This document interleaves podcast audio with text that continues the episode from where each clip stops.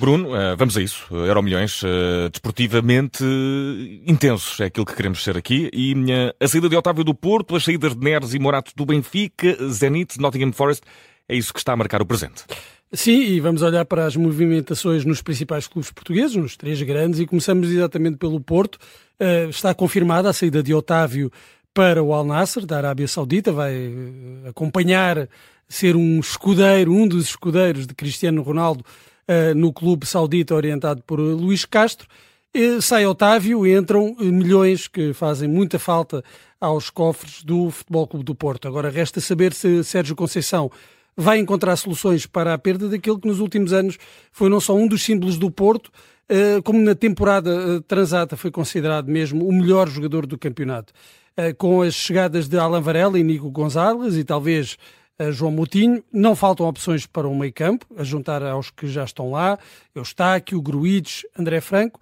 Não sabemos é se algum destes será um substituto à altura de Otávio que ofereça a Sérgio Conceição aquilo que Otávio conseguia dar. Outra posição que tem sido uma dor de cabeça para o treinador do Porto é a de lateral direito, mas uh, Jorge Sanches, lateral mexicano do Ajax, deve também estar a chegar ao Dragão. Uh, resumindo, há ovos suficientes para Sérgio Conceição fazer uma omelete. Uh, só não sabemos Será se que é daqueles ovos em pó? Uh, depois não sabemos se a qualidade da omelete será uh, idêntica à de outros anos, em que Sérgio Conceição conseguiu ganhar títulos e bons resultados na Europa, bons desempenhos na Europa.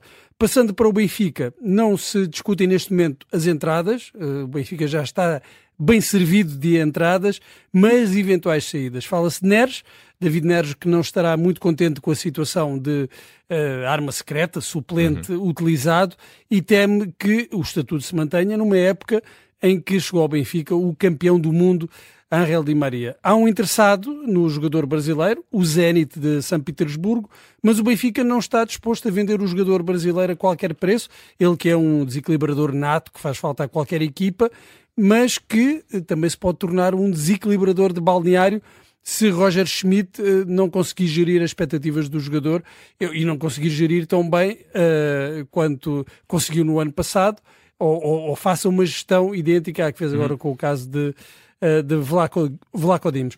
Outro jogador que estaria à espera de ser titular no Benfica é o Central Morato, isto depois da excelente pré-época que fez.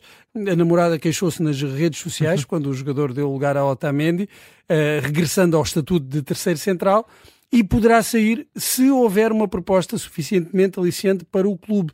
Ora, o que é que é uma proposta aliciante? Pelos vistos, acima dos 30 milhões, terá sido o que o Nottingham Forest ofereceu pelo central do Benfica.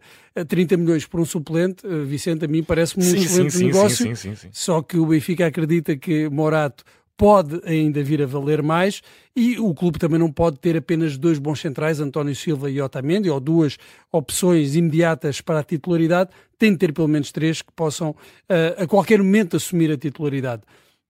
30 milhões, esse valor uh, que terá sido posto em cima da mesa pelo Nottingham Forest, para já não chegam para tirar Morato do Benfica. Depois também há ainda a incerteza sobre o futuro do guarda-redes Odisseias Vlaco Dimos. O Manchester United está na jogada. Já se percebeu que Vlaco Dimos não estará muito disposto a aceitar a condição de suplente e o guarda-redes ucraniano Anatoly Trubin está ali pronto para saltar para o 11. No meio disto tudo, destas movimentações, entradas e saídas, o Sporting parece navegar em águas uhum. mais tranquilas. Jovan Cabral, que praticamente não contava para Ruben Amorim, foi emprestado à Salernitana com a opção de compra de 3 milhões de euros uh, pelo clube uh, orientado por Paulo Sousa.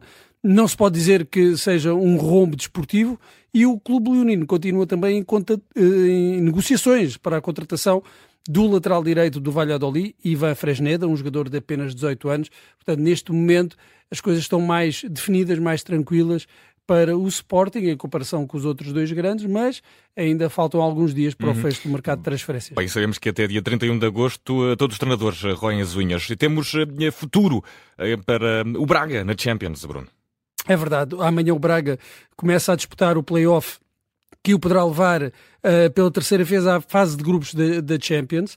Artur Jorge já disse que é o jogo mais importante, uhum. o Artur Jorge, treinador do Braga, já disse que é o, o, jogo mais importante, a eliminatória mais importante da história recente do, do, do Braga, e é verdade.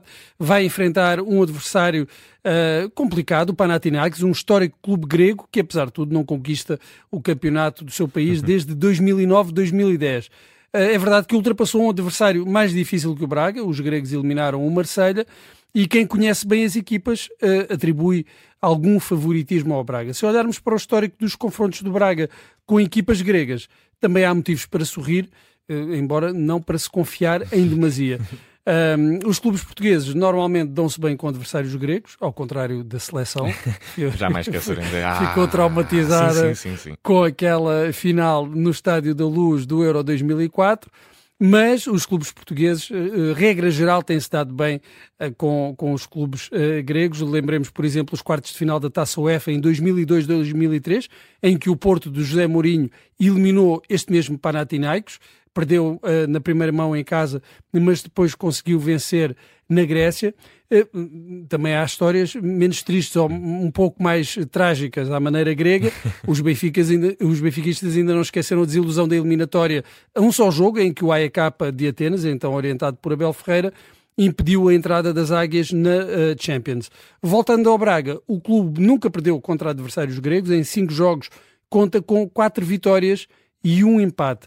Por fim, um olhar rápido a este plantel do Panathinaikos, onde se destaca aos olhos de um adepto português a presença de nossos velhos conhecidos, uh, que tiveram passagens um tanto infelizes por Lisboa, casos de Filipe Turicic, que esteve ligado ao Benfica, e do ponta de lança Andras Porar, ligado ao Sporting. Também conhecido é o brasileiro William Arão, uh, muito conhecido por pelos uma, berros pelos Jesus. berros Jesus chamou por ele, ele pode dizer isto mais ninguém. E que estava no Fenerbahçe. Jesus saiu, Arão também saiu, mas Arão não foi para a Arábia Saudita, foi para o Panathinaikos, já está convocado para este jogo. Um jogo que será arbitrado pelo alemão Felix Zweier, que em 2006 foi suspenso depois de ter informado a Federação Alemã, alemã de que o árbitro de quem ele era assistente tinha aceitado subornos, ele próprio tinha sido subornado, foi suspenso por seis meses.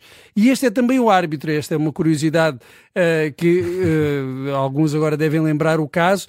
Ele, em fevereiro de 2016, expulsou Roger Schmidt no jogo entre o Bayer Leverkusen, orientado por pelo atual treinador do Benfica e o Dortmund, uh, e depois de ser expulso, Roger Schmidt recusou-se uhum. a abandonar o campo durante alguns minutos. E depois da cena de Sérgio Conceição na Supertaça, ainda dizem, dizem que nós, e aqui o nosso futebol não aprende nada com o futebol que se pratica lá fora. Bem, Bruno, para irmos até ao passado, uh, vamos até com alguma nostalgia e, e muita alegria. Ao Bicoelo, medalha de prata nos Jogos Olímpicos de Atenas, foi neste dia. Foi neste dia há 19 anos que o atletismo português conseguiu um feito dificilmente repetível, uma medalha de prata na prova mais mediática do atletismo olímpico, os 100 metros.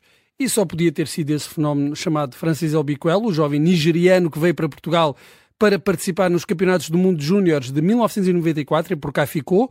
Chegou a trabalhar na construção civil até ter a oportunidade de retomar a carreira desportiva e eh, demonstrar todo o enorme potencial que lhe era apontado. Mas uma coisa é competir, chegar a uma final, até conquistar títulos europeus, outra coisa é intrometer-se num pódio geralmente ocupado uh, por norte-americanos e que nos últimos anos também teve fases prolongadas de domínio jamaicano.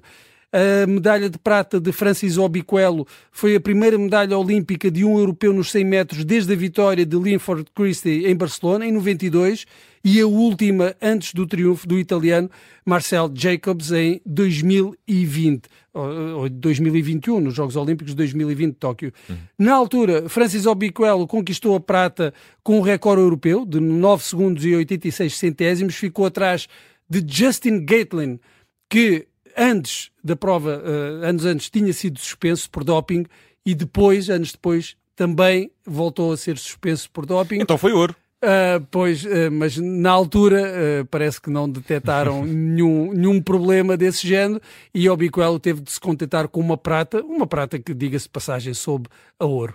E para nós é isso mesmo que vale. Euro milhões desta terça-feira com o Bruno Vieira Amaral. Olhámos para as transferências dos três grandes, como anda o mercado aqui em Portugal. Olhámos também para o futuro do Braga na Champions. Vai enfrentar o Panathinaikos e a terminar a feliz memória de Obicoelo a vencer a medalha de prata nos Jogos Olímpicos de Atenas. Já a seguir, eh, temos notícias para ouvir com a Vanessa Cruz.